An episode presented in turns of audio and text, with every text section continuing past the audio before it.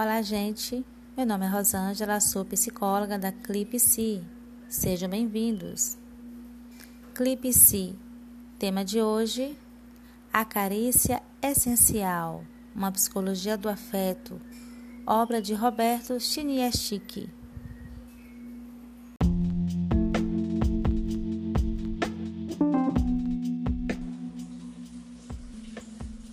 Olá, gente.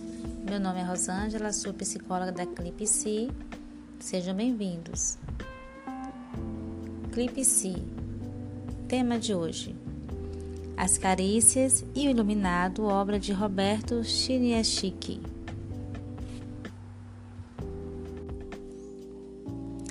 Chega de viver entre o medo e a raiva. Se não aprendermos a viver de outro modo, poderemos acabar com nossa espécie. É preciso começar a trocar carícias, a proporcionar prazer, a fazer com o outro todas as coisas boas que a gente tem vontade de fazer e não faz porque não fica bem mostrar bons sentimentos.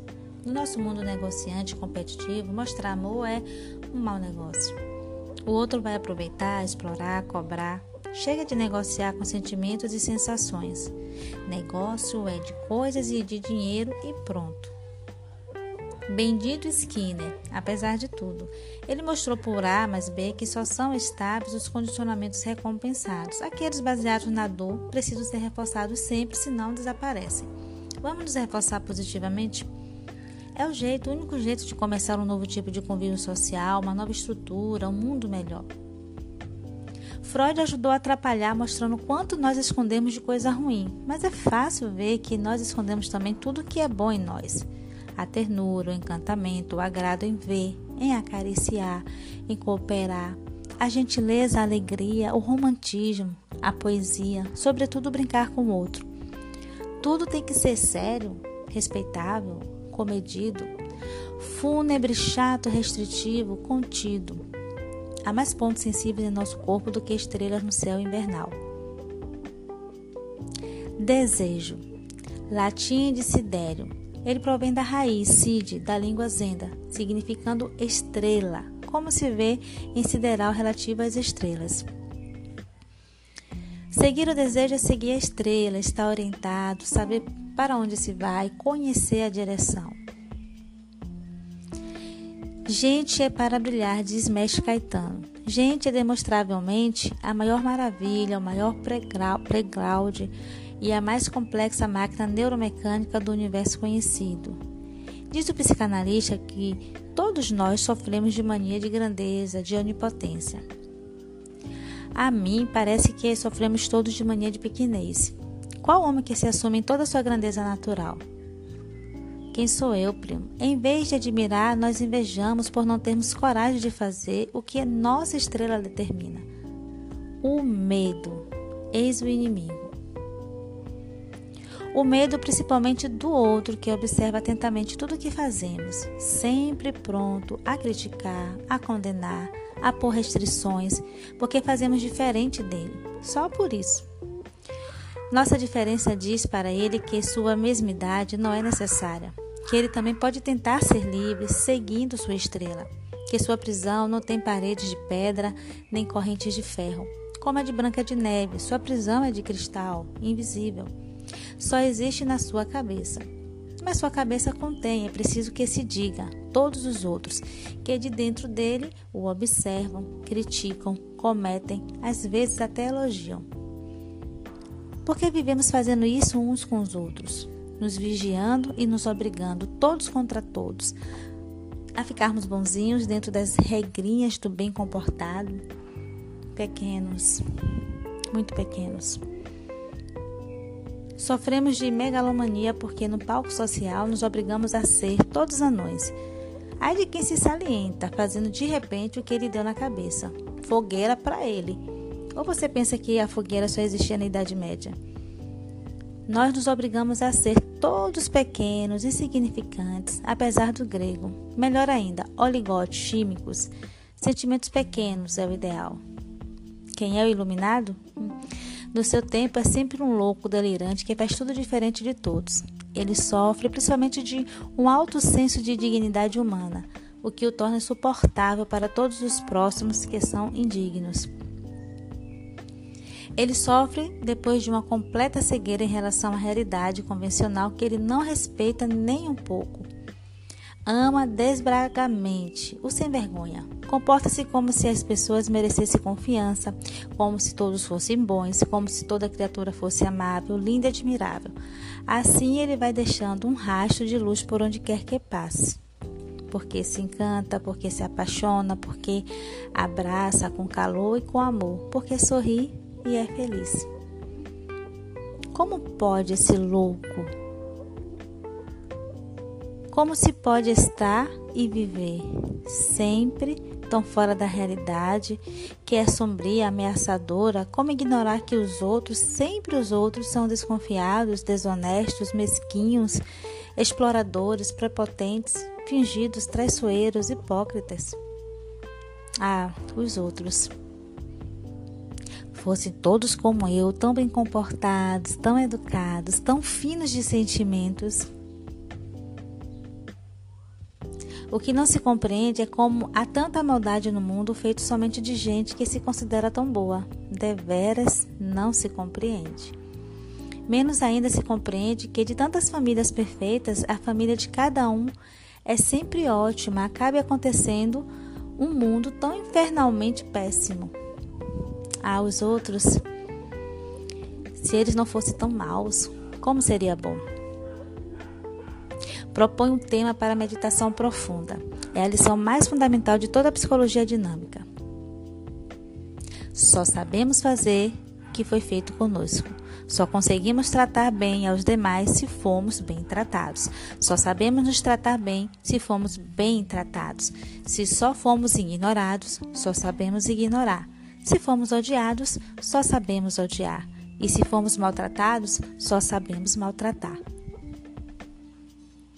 Não há como fugir dessa engrenagem de aço. Ninguém é feliz sozinho. O mundo melhora para todos ou ele acaba. Amar o próximo não é mais idealismo misto de alguns. Ou aprendemos a nos acariciar ou liquidaremos com a nossa espécie. Ou aprendemos a nos tratar bem, a nos acariciar, ou nos destruiremos. Carícias. A própria palavra é bonita. Carícias. Mãos deslizando lentas e leves sobre a superfície macia e sensível da pele. Carícias. Olhar de encantamento descobrindo a divindade do outro meu espelho. Carícias. Envolvência quem não se envolve, não se desenvolve.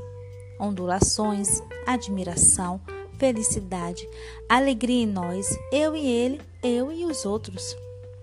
Energia poderosa na ação comum, na cooperação, na comunhão, na comoção. Só a união faz a força. Sinto muito, mas as verdades banais de todos os tempos são verdadeiras. E seria bom se a gente tentasse fazer o que elas sugerem, em vez de críticos e céticos e pessimistas, escolhermos os ombros, encolhermos os ombros e deixarmos que a espécie continue cega, caminhando em velocidade uniformemente acelerada para o, para o buraco negro da aniquilação. Nunca se pode dizer como hoje, ou nos salvamos todos juntos, ou nos danamos todos juntos.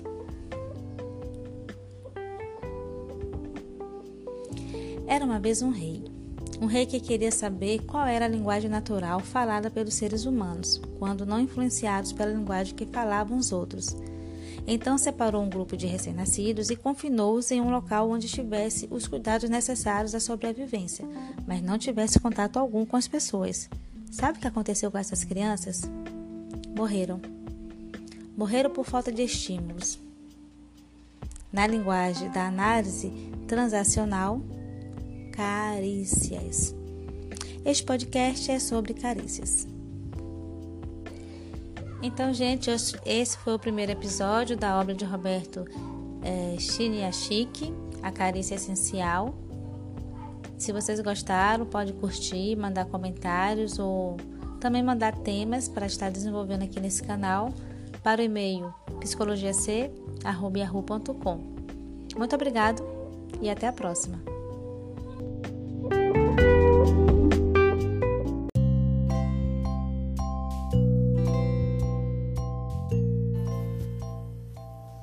Olá, gente. Meu nome é Rosângela, sou psicóloga da Clipe Si. Sejam bem-vindos. Clipe Si. Tema de hoje: Uma história de carícias. Obra de Roberto Chiniachiki. Neste conto, Claudio Stener, com muita sabedoria e ternura, sintetiza muitas ideias sobre carícias. Era uma vez há muito tempo um casal feliz, Antônio e Maria, com dois filhos, chamados João e Lúcia. Para entender a felicidade deles, é preciso retroceder aquele tempo. Cada pessoa, quando nascia, ganhava um saquinho de carinhos. Sempre que uma pessoa punha a mão no saquinho, podia tirar um carinho quente. Os carinhos quentes faziam as pessoas sentirem-se quentes e aconchegantes, cheias de carinho. As pessoas que não recebiam carinhos quentes é, expunham-se ao perigo de pegar uma doença nas costas que as faziam murchar e morrer. Era fácil receber carinhos quentes. Sempre que alguém os queria, bastava pedi-los. Colocando-se a mão na sacolinha, surgia um carinho do tamanho da mão de uma criança. Ao vir a luz, o carinho se expandia e se transformava num grande carinho quente, que podia ser colocado no ombro, na cabeça, no colo da pessoa. Então misturava-se com a pele e a pessoa se sentia toda bem. As pessoas viviam pedindo carinhos quentes umas às outras e nunca havia problema para consegui-los, pois eram dados de graça. Por isso, todos eram felizes e cheios de carinhos na maior parte do tempo. Um dia, uma bruxa má ficou brava porque as pessoas, sendo felizes, não compravam as porções de ungüentos que ela vendia. Por ser muito esperta, a bruxa inventou um plano muito malvado. Certa manhã, ela chegou perto de Antônio enquanto Maria brincava com a filha e cochichou em seu ouvido: Olha, Antônio, veja os carinhos que Maria está dando a Lúcia. Se ela continuar assim, vai consumir todos os carinhos e não sobrará nenhum para você. Antônio ficou admirado e perguntou: Quer dizer então que não é sempre que existe um carinho quente na sacola? E a bruxa respondeu: Eles podem se acabar e você não os ganhará mais. Dizendo isso, a bruxa foi embora, montada na sua vassoura, gargalhando muito.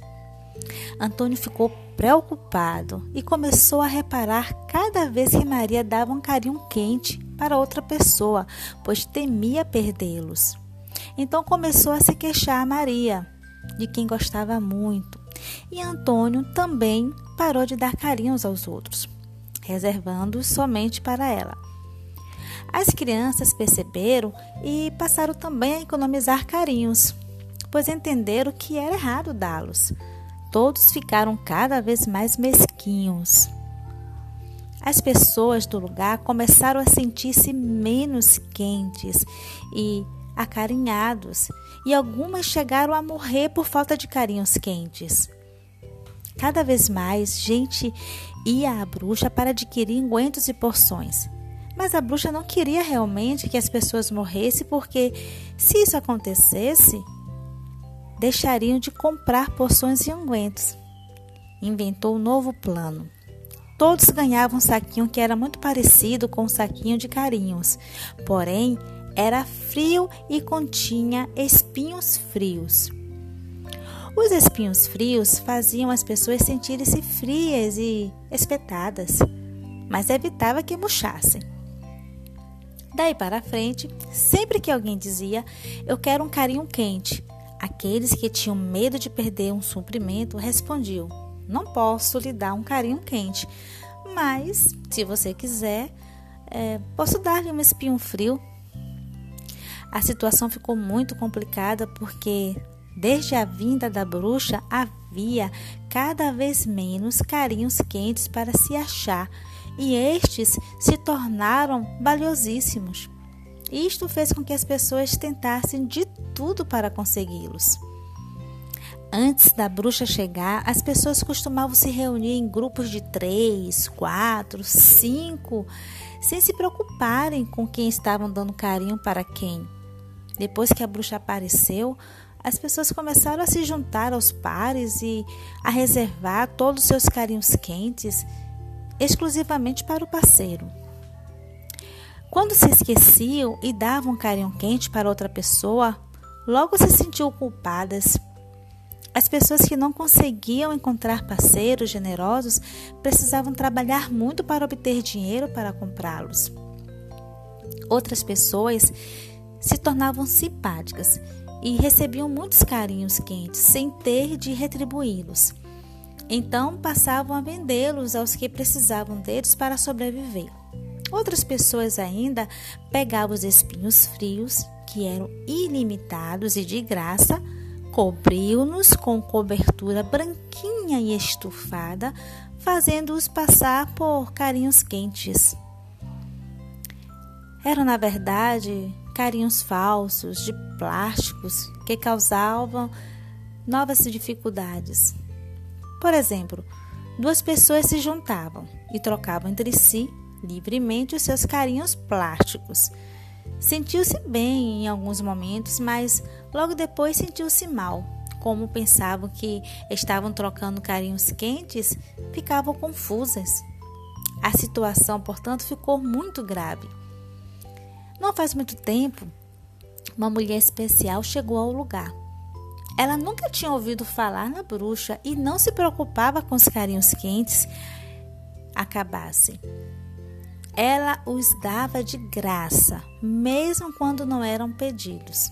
As pessoas do lugar desaprovavam sua atitude porque essa mulher dava às crianças a ideia de que não deviam se preocupar com que os carinhos quentes terminassem e a chamavam de pessoa especial. As crianças gostavam muito da pessoa especial porque se sentiam bem em sua presença e passaram a dar carinhos quentes sempre que tinham vontade. Os adultos ficavam muito preocupados e decidiram impor uma lei para proteger as crianças do desperdício de seus carinhos quentes. A lei dizia que era crime distribuir carinhos quentes sem uma licença.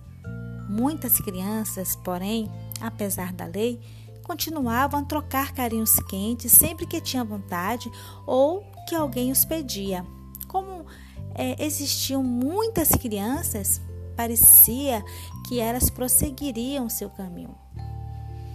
Ainda não sabemos dizer o que acontecera. As forças da lei e da ordem dos adultos forçarão as crianças a parar com sua imprudência? Os adultos se juntarão à pessoa especial e às crianças e entenderão que sempre haverá carinhos quentes, tantos quantos forem necessários? Lembrar-se-ão dos dias em que os carinhos quentes eram inesgotáveis porque eram distribuídos livremente? Em qual dos lados você está? O que você pensa disto?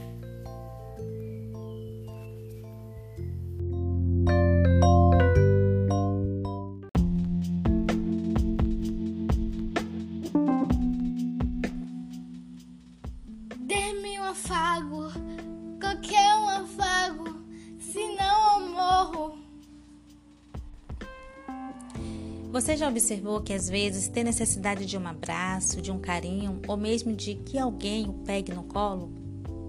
Hillon, em Amor em Filhotes de Macacos, relata uma experiência em macacos recém-nascidos que o levaram à conclusão de que a estimulação tátil é tão importante quanto o alimento no desenvolvimento dos comportamentos. Essas experiências foram realizadas colocando cada macaquinho frente às duas mães substitutas, sendo que uma era de arame e outra de pano.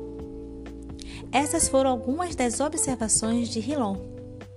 Os macaquinhos afeiçoaram-se à mãe de pano e ainda que a mamadeira estivesse no peito da mãe de arame, os símios somente saciavam sua fome e logo depois voltavam para a mãe de pano.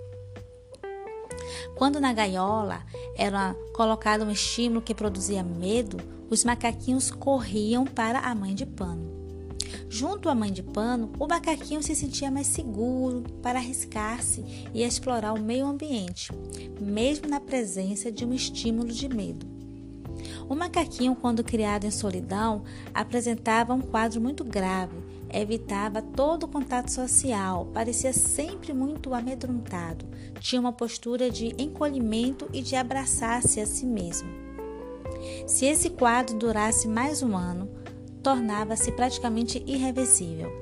A estimulação tátil, além de significar algo gostoso, afetuoso e propiciar sensação de proteção e segurança, fornece material para o indivíduo criar uma identidade. É importante termos consciência de que qualquer forma de estímulo leva o indivíduo a perceber-se vivo, que serve como um fator de equilíbrio da pessoa, ainda que por vezes instável. Levine realizou uma série de experiências com ratos e chegou à conclusão de que qualquer estímulo, ainda que seja negativo, é melhor do que o abandono. O pesquisador separou-os em três grupos.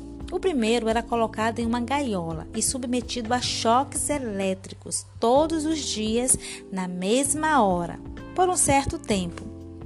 E o segundo grupo também era colocado na gaiola de choques todos os dias, à mesma hora, pelo mesmo período de tempo, mas não recebia os choques. O último grupo era deixado na gaiola permanentemente, sem sequer sem ser manuseado. Para surpresa de Levine, não havia nem no final da experiência grande diferença no comportamento dos dois primeiros grupos, enquanto que o terceiro, que não recebia qualquer estímulo, comportou-se de forma bastante diferente. Quando colocados em ambientes estranhos que lhes causavam tensões, os ratinhos do grupo que não recebiam estímulo agacharam-se no canto da caixa, amedrontados e sem sequer qualquer curiosidade para explorar. Os que estavam habituados à tensão, choque elétrico, no entanto, exploravam o ambiente, tanto quanto aqueles que não receberam choque. A estimulação positiva ou negativa, como nos mostra Levine, acelera o funcionamento do sistema glandular suprarrenal, que desempenha um papel importantíssimo no comportamento dos animais adultos sem qualquer dúvida, os animais manipulados abrem os olhos mais cedo, sua coordenação motora é desenvolvida também mais cedo, o pelo do corpo cresce com mais rapidez e tende a ser significativamente mais pesados quando desmamam. Apresentam também maior resistência a uma injeção de células de leucemia por um tempo mais longo. A falta de estímulos pode levar o indivíduo a quadros psicopatológicos extremamente intensos e, em casos extremos, até a morte. Spitz estudou o comportamento de crianças em instituições durante o primeiro ano de vida, onde essas crianças, apesar de receberem alimentos e remédios quando doentes, não tinham grandes oportunidades de interagir com os adultos. Essas crianças, depois de seis meses, começavam a apresentar um quadro de indiferença pelos adultos, reflexos diminuídos e retardados, como se não percebesse o que estava acontecendo ao seu redor. Em média, esses bebês apresentaram um retardo grande de linguagem e na exploração do mundo. Quando frustrados, não reagiam, atuavam passivamente como que aceitando a situação.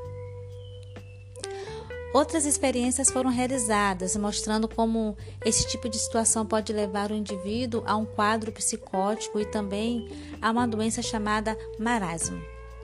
Existem outras pesquisas revelando que crianças sem estimulação sensorial desenvolvem um quadro de retardamento mental.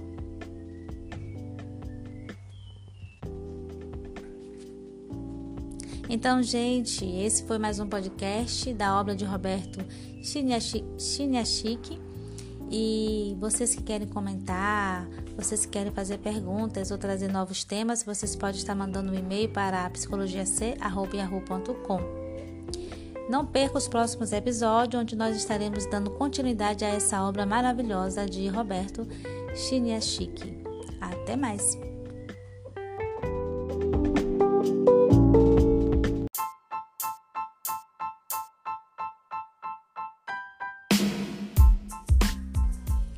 Olá, gente. Meu nome é Rosângela, sou psicóloga da Clipe C. Bem-vindos.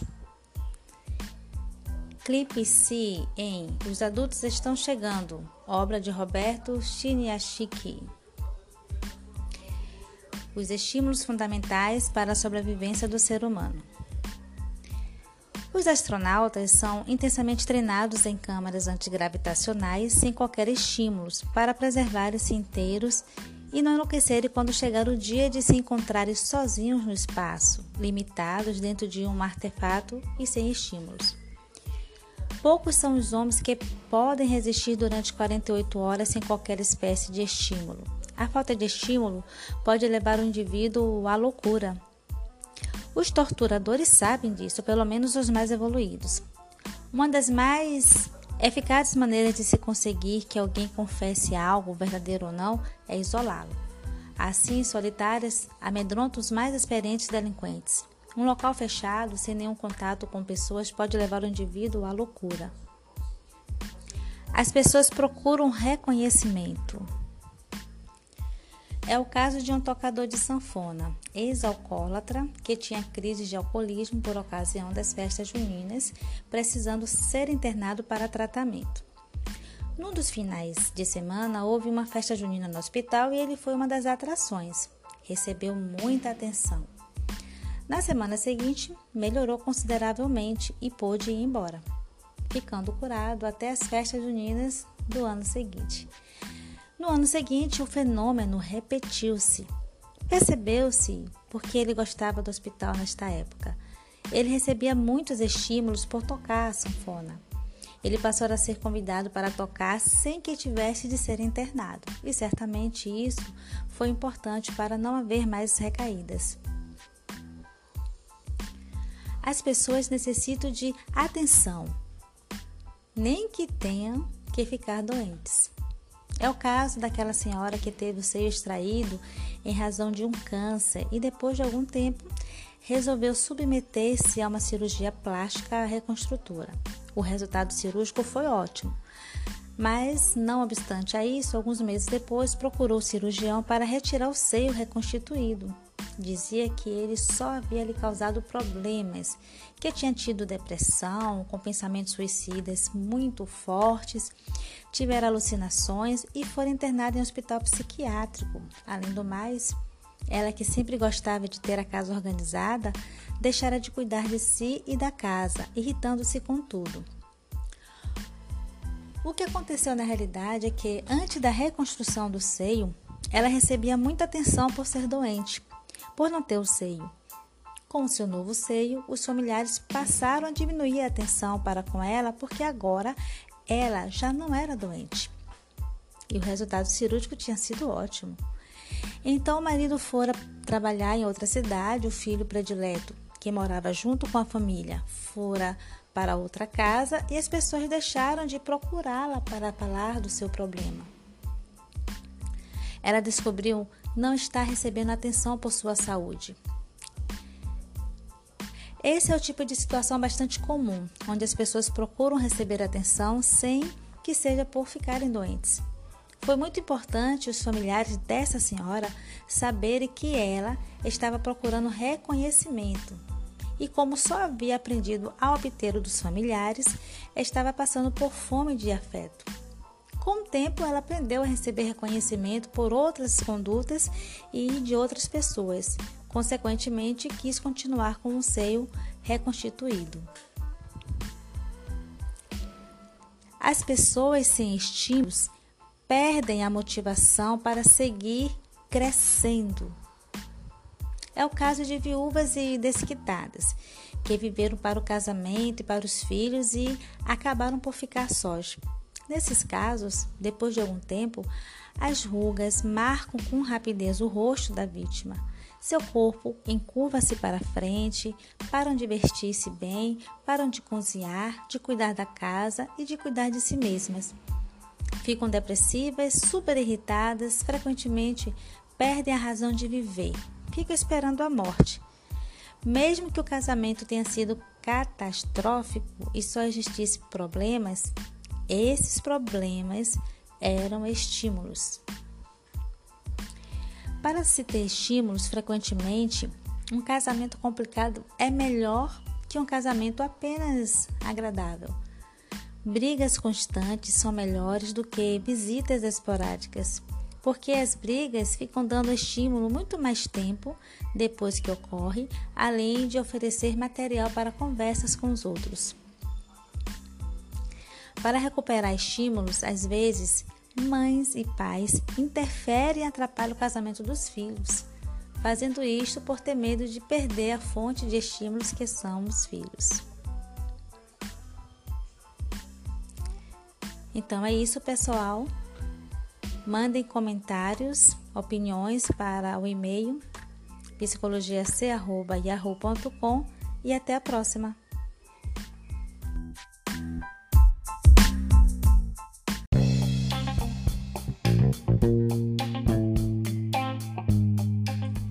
Olá, gente. Meu nome é Rosângela, sou psicóloga da Clipse.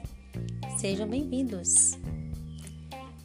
Clipse em Fomes obra de Roberto Chiniachiki. Hum, ai, tô com uma fome. Oxe, filha, vai comer alguma coisa, procura alguma coisa para você comer. Não, mamãe, eu quero sua atenção. Existe uma tendência nas pessoas no sentido de pensarem que os outros têm somente fome de comida que o que o indivíduo necessita para ser feliz é somente alimento, roupa e casa. Como essas coisas não são suficientes, o que vemos são muitas pessoas insatisfeitas reclamando. Meu pai só sabia me dar dinheiro, mas nunca me deu amor. Meu marido é, só pensa em coisas materiais. Eu não sei o que mais ela quer: ter casa, comida e conforto. Realmente, o ser humano tem outras fomes, tão importantes como o alimento. Assim como precisamos de comida e descanso, necessitamos também de outros tipos de nutrientes para nos sentirmos saciados. Lembra-se, e até pode ser que esteja acontecendo agora, de momentos em que você estava confortavelmente instalado em sua casa depois de um ótimo jantar e, mesmo assim, ainda sentia falta de algo? Certamente temos necessidades de algo mais que comida e abrigo. Temos outras fomes a serem saciadas. E o mais importante é que o poder de satisfazê-las está em nós mesmos. Aqui eu vou apresentar algumas dessas fomes. Fome de estímulos. O ser humano necessita de sensações físicas e de variar essas sensações, enfim, de estimular os sentidos: olfato, tato, visão, paladar, audição. Quanto ao sabor, precisa de comida gostosa e variada. Quem aguenta comer salada de palmito todos os dias? Quanto a cores e formas, de paisagens bonitas, luz, gente bonita, Quanto aos sonhos, músicas bonitas do vento, do mar, voz de gente.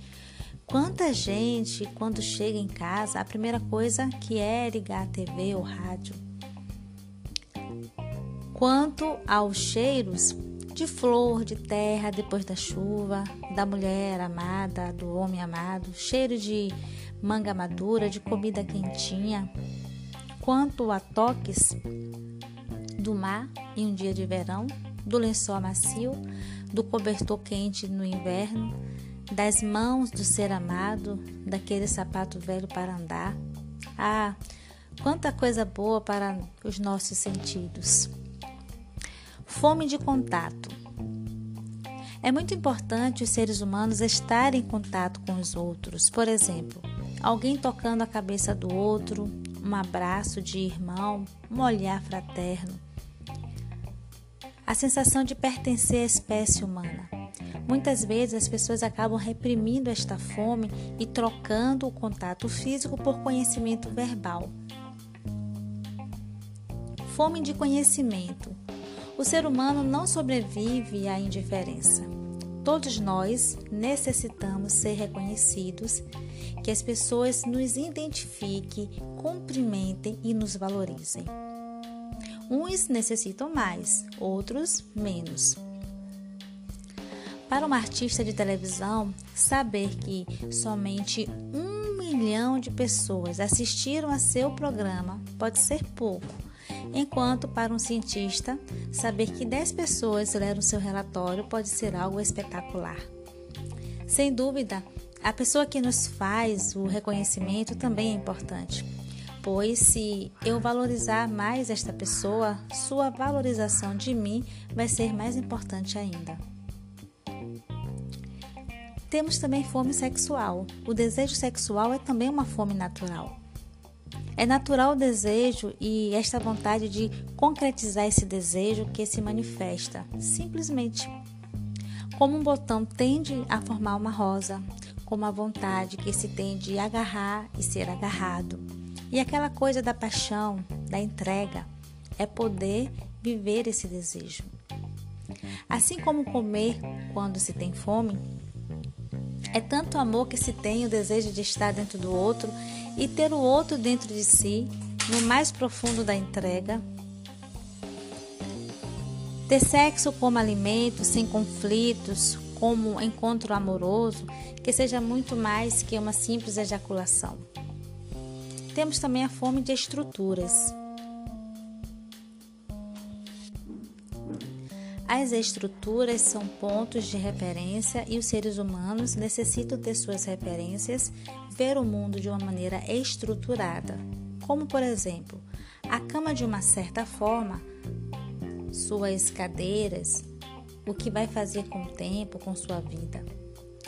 Já pensou o que seria de nós se não tivéssemos permanentemente onde dormir, se nossa casa mudasse de endereço todos os dias? Você se lembra da confusão que muitas vezes se dá quando alguém arruma seus livros, a tal bagunça organizada?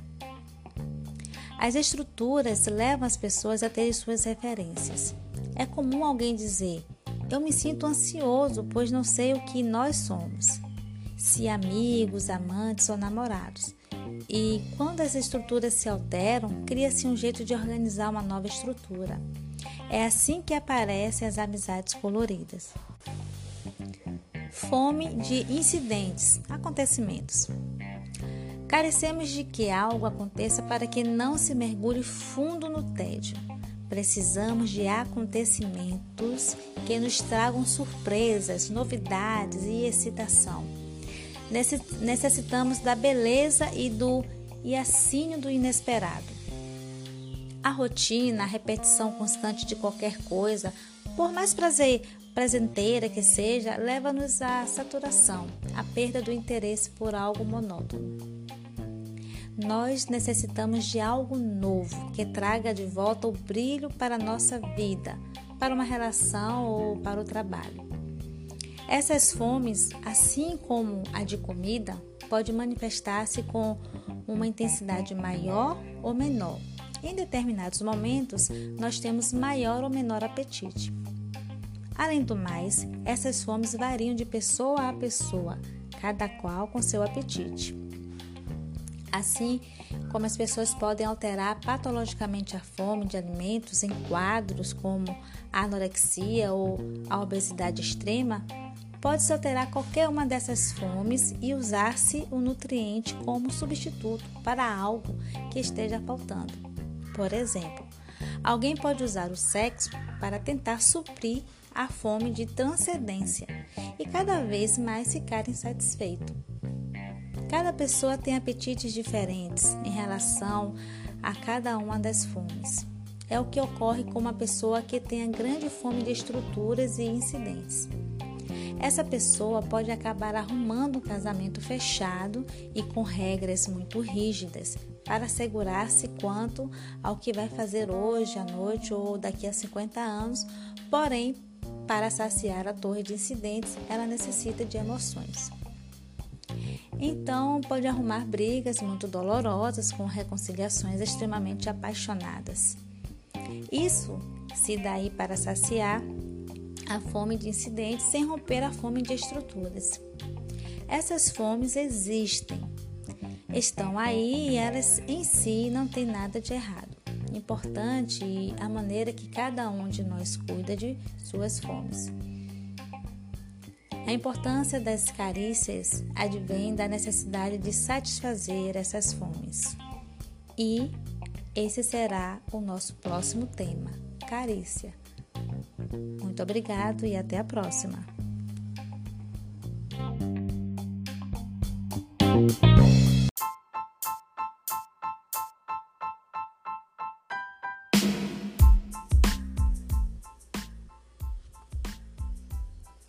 Uma criança sem alimentos, por mais afeto que receba de seus pais, não terá um desenvolvimento normal. A maior preocupação dos pais médicos sempre foi a de que a criança recebesse alimentos e que seu corpo estivesse bem protegido quanto às intempéries, principalmente do frio e também da sujeira.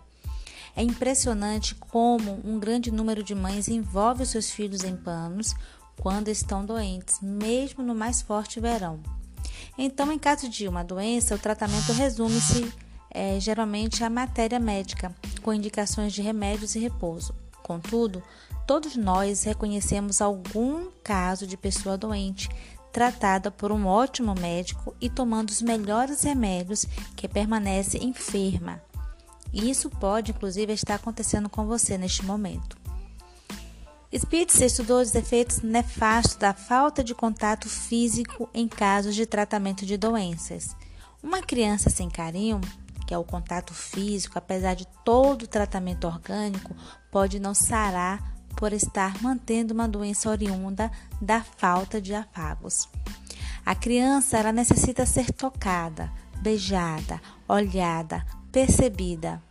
O leite materno quentinho em sua boca, estômago satisfeito, é um toque. O corpo quente é um toque. Então, os estímulos são tão importantes para a saúde como o são os alimentos. Muitos pais formam ideias errôneas sobre as crianças ou sobre a sua educação, como por exemplo, não vou pegar no colo para não acostumar mal. Não vou dar muita atenção porque quero que ele aprenda a ser independente. O berço da criança acaba sendo uma cela solitária, da qual o prisioneiro fará tudo para sair. Vai chorar alto. E pode ser que alguém diga: é manha, acabou de mamar. Poderá ficar levemente enfermo e dirão: não sei o que acontece com ele, que está sempre doente.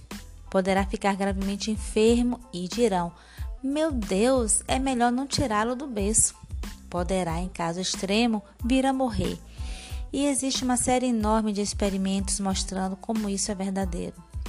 O reconhecimento da existência é basicamente o que motiva a humanidade. Papai, olha aqui, estou eu. É o presidente dos erros. Ou papai, olha aqui, aqui estou eu, sentado na cadeira elétrica. Essas ideias são para introduzirmos o conceito de carícias e sua importância. Carícia, toque, afago, estímulo, é a unidade de reconhecimento humano. Começa no nascimento com o toque físico, depois passa para palavras, olhares, gestos e aceitação. Sem dúvida, o toque físico é o mais potente meio de reconhecimento. Com o passar dos anos, o toque físico pode razoavelmente ser substituído pelo toque verbal. Então, um acariciamento no rosto da esposa pode ser substituído por um que bom que você veio. Todos nós queremos ser reconhecidos. Todos nós necessitamos de carícias, tanto quanto precisamos de comida. Chamamos de carícias porque carícias são o que o bebê necessita quando nasce. E nesse sentido, apesar de adultos, necessitamos de carícias, toques, carinho. Tudo isso compõe um alimento ideal para o desenvolvimento do ser humano. Sem isso, ele pode apresentar um quadro de retardamento mental, oriundo da carência de toques na infância, fechar-se em seu mundo e tornar-se até um psicótico. Nenhuma criança ou adulto aguenta a indiferença dos pais, um beijo é melhor que um tapa, mas um tapa é melhor do que a indiferença. E por não aguentar a indiferença, a criança vai experimentar condutas diferentes para chamar a atenção até encontrar algumas que funcionem. Para receber estímulos, se não tem afeto, qualquer coisa pode servir: um tapa dos pais, gritos, beliscões, olhares de raiva ou desprezo. Tudo isso são exemplos de carícias negativas. Elas satisfazem a necessidade de atenção da criança, ainda que produzindo a dor e sentimentos de rejeição. A quantidade das carícias que a criança recebe dá uma ideia primitiva de como fazer para ser reconhecido ou aceito. A carícia é o combustível do comportamento humano. Nossas condutas são induzidas por nossas necessidades de reconhecimento. Algumas é, de maneira imediata. Ei, por que você não me cumprimentou? Outras a longo prazo. Com esta descoberta, vou ganhar o prêmio Nobel. Ou eles ainda não me pagam. Ou ainda vou ganhar muito dinheiro para dar em casa para os meus pais. Muitas vezes, toda uma série de acontecimentos é, é motivada por um simples gesto de atenção Lembro das loucas histórias de paixão de adolescentes?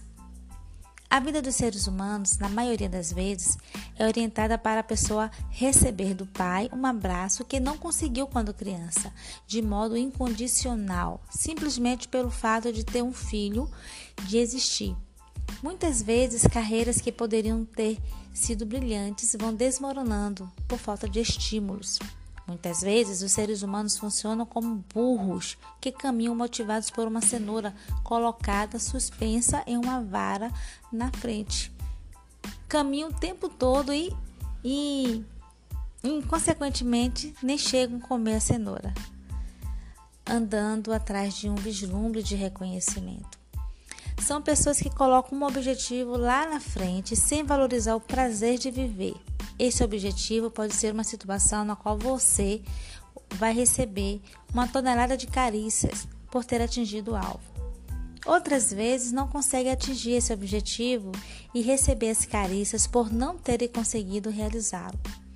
É importante na nossa vida que cuidemos de procurar as carícias das quais necessitamos, ao mesmo tempo em que, cada momento, desfrutemos o fato de estar vivos. O que você faria para quebrar a indiferença das pessoas? E o que ainda faz? Ah, estou até pensando em ficar nu para chamar sua atenção. Para as crianças, assim como para nós adultos, é muito difícil aguentar a indiferença de pessoas queridas e importantes. Essa situação nos convida a uma dolorosa sensação de rejeição, inadequação, o que geralmente leva as pessoas a fazerem algo para não entrar em contato com essa sensação. Papai, você vai prestar atenção em mim, nem que eu tenha que ser o melhor aluno da classe, ser o pior aluno da classe, bagunceiro, ganhar sempre ou perder sempre, ficar doente ou nunca ficar doente, ficar solteiro, trocar de mulheres o tempo todo ou de homem, ser inseguro, ser deprimido, zangado desvalido, Mamãe, você vai prestar atenção em mim, nem que eu tenha que brigar com você todas as semanas, cuidar de você toda a minha vida, estar sempre alegre ou triste ou infeliz, sempre ter problemas em meu casamento. Frequentemente, por car características de personalidade ou estilo de vida, os pais não dispensam a atenção necessária aos filhos ou dão é, o tipo específico de atenção que o filho queira receber. Por exemplo, pode ter recebido muito apoio financeiro, mas querer ser o pai brincando com você. Ficar sem atenção é parecido a morrer. Para evitar essa situação, surgem condutas para romper a indiferença. Às vezes, essas condutas são periódicas, por exemplo, ter um problema escolar. Outras vezes, estabilizam-se. O indivíduo torna-se, por exemplo, um fracassado profissional. A ideia básica é: aceito fazer qualquer coisa, mas você tem que prestar atenção em mim. O que você fazia quando criança para receber a atenção dos seus pais? E hoje, o que você faz para receber a atenção das pessoas? Como na História de Carícias, no podcast anterior, existe o conceito de distribuição de carícias que levam a gente a acreditar que as carícias são poucas, tão poucas que temos de guardá-las. E o que vemos é mesquinhez de afeto. Homens e mulheres guardam seus carinhos como um avarento guarda dinheiro. Ou sexualizam tudo com noção de pecado e alienação para fugirem do contato com as pessoas e viverem na miséria afetiva ou sexualizam com a noção de consumismo, onde o acabar, o conseguir números passa a ser mais, passa a ser mais importante que a entrega. Então nasce o amor de trocas. Se as carícias são em número limitado e podem acabar, então sempre que lhe dou algo, tenho que receber algo em troca, porque senão eu fico sem nenhuma carícia. Você tem que cuidar de mim hoje, porque na semana passada eu cuidei de você. Cuidei de você quando pequena, agora você tem que cuidar de mim. Eu vou para a cama com você se você casar comigo. Como se o amor fosse uma moeda para trocar-se. O prazer da entrega é substituído pelo medo de ficar sem, de ficar vazio. Porque, com o pressuposto de que o amor acaba, tem-se que escolher muito bem a pessoa, a situação para dar carícias. Isso é miséria afetiva, onde as pessoas passam fome de amor, apesar da abundância de amor que existe na humanidade. Sucede igual à miséria humana, onde pessoas passam fome, apesar de produtivas, porque os recursos produzidos são usados para aumentar o controle de umas pessoas sobre as outras. A miséria afetiva é tão ou mais grave do que a miséria material pois tira do ser humano a sua condição de homem participante de um agrupamento, porque conduz o homem à mesquinhez, à solidão. Então, as pessoas, em razão da mesquinhez afetiva, entram em um sistema de desconsiderar suas necessidades, como coloca Leigh. Como um trabalho enorme, um desejo é negado, substituído por um receio que gera um pesadelo, que também é negado e sobre o qual é então colocada uma, uma fachada. Porque para alguém ser ele próprio é necessário uma dinâmica própria. Mas as pessoas condicionam-se a seguir padrões pré-determinados onde o novo incomoda, amedronta, demonstra os esquemas e o novo individual é sacrificado em benefício do coletivo. Se for muito revolucionário, cria-se a ameaça de punição. Portanto, o melhor que você faz, meu filho, é assumir a direção da nossa fábrica do que é, porque com esta crise e passasse a viver dentro de um sistema de medo. Medo de ser abandonado, rejeitado, criticado e é dada uma importância absurda sobre o perigo de não ser amado por todos. Logicamente, existem pessoas que gostam de nós, e isso é sensacional. Outras pessoas podem não gostar por razões as, a mais, as mais variadas, mas é importante entender que as pessoas têm o direito de gostar de quem querem gostar. Há inclusive elogios que podem desmerecermos e os quais não queremos. Seria o caso de recebermos elogios de organizações racistas. Algumas pessoas dizem: repare que a dona Fulana não gosta de seu jeito, como se nesse momento dona Fulana fosse a deusa máxima do universo. E o medo vai aumentando, então as pessoas deixam de ser criaturas apaixonantes e passam a ser seres abandonantes. E penso, bem, trocar com elas eu não posso, porque dizem que acabam. Então eu não dou as minhas carícias nem rejeito as que não peço, porque o negócio é acumular. Aí falam para nós: não deixe o Joãozinho brincar com seu carrinho, porque você vai ver que ele não vai deixar você brincar com dele. Então a gente diz: Joãozinho, eu quero brincar com o seu, mas não quero que você brinque com o meu. Ou, bem, Joãozinho, eu sei que vamos brincar com o, meu, com o seu, mas brincar com o meu porque é, eu preciso da sua atenção. Há seres solitários que esquecem que a vida foi feita para viver e não para provar-se que está certo ou errado. Depois de tanto tempo com fome de reconhecimento, de afeto, de estímulo, a pessoa começa a explicar por que esses alimentos não têm importância. Passa a querer provar que está certa e nesse momento deixa de satisfazer é, as suas necessidades. É o caso daquela mulher agonizando, sofrendo de um câncer arrasador. com a face de quem passou fome de amor a vida inteira, dizendo para a filha que começava a chorar: Minha filha, não chore. Nem sua mãe merece suas lágrimas. Eu nunca chorei. Essa mulher muito provavelmente está precisando e querendo um abraço, um olhar de amor, porém recusa-se a mudar, a reconhecer que, embora tivesse mantido distância dos outros por muito tempo, nesse minuto ela queria era estar próxima de alguém. E cada vez mais esquecemos de nós mesmos. Cada vez mais esquecemos de nossas necessidades. Aliás, cada vez mais passamos a desprezar-nos porque ignoramos que o nosso corpo, nós mesmos, nos dá o aviso de que somos gente. As paredes deixam de ter como objetivo de vida a realização de sua própria vida, de realizar suas próprias expectativas, sentir suas emoções, sentir suas sensações, ser espontâneas, serenas, autônomas, e passaram a querer conquistar o mundo e deixaram de lado a conquista do profundo ser. Contam que Deus não queria que a verdade fosse algo fútil e banal então, conversando com os anjos, de, é, pediu sugestões de onde colocar a verdade para estimular os homens nessa busca. Um deles disse: Coloque a verdade no fundo do oceano, assim os homens terão que mergulhar no mais profundo para atingi-la. Outro lhe disse: Coloque nas estrelas, assim eles terão que subir para alcançá-la.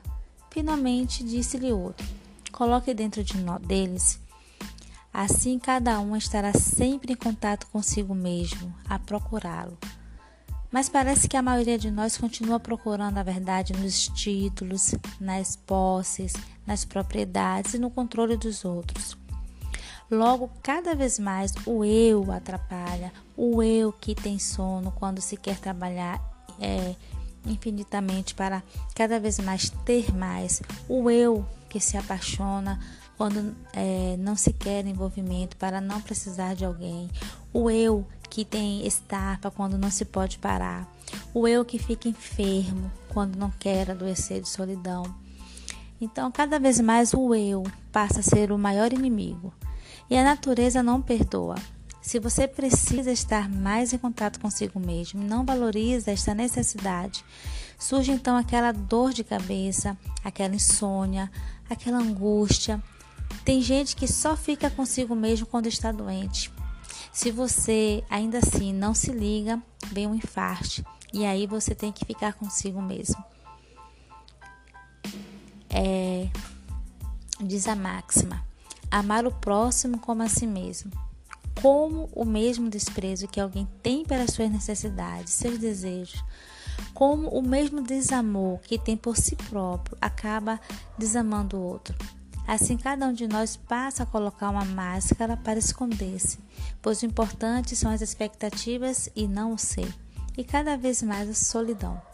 E a gente acaba esquecendo-se de que tem um título de sócio, né, remido, do clube dos seres humanos, um clube sem taxas, onde as pessoas podem amar-se, encontrar-se e inclusive realizar-se individualmente, apesar da potência do grupo. Esse é um lugar de abundância de carícias, onde as pessoas se afagam e pode sentir carícias com o amor, a confiança, a aceitação. A maior parte das pessoas, contudo, prefere pagar uma taxa cara, pagar com o preço da vida, negando a alegria, fugindo ao encontro, perdendo o respeito ao amor. Sem dúvida, um preço muito caro. Muita gente prefere ainda frequentar o clube dos solitários, dos deprimidos, um clube de problemas, desculpas, explicações e acusações, montando, é, montado em apartamentos individuais, garrafas vazias, geladeiras à meia-noite e hospitais. Então, nesse clube, os esportes preferidos são concurso para quem trabalha mais, dificuldades sexuais, comprimidos, competições, desconfianças, insatisfações. O clube dos seres humanos está aí para todos o que é coração aberto e disposição para ser feliz. Cooperar é importante também e lembre-se, não custa nada. E muitas carícias para você e para os outros.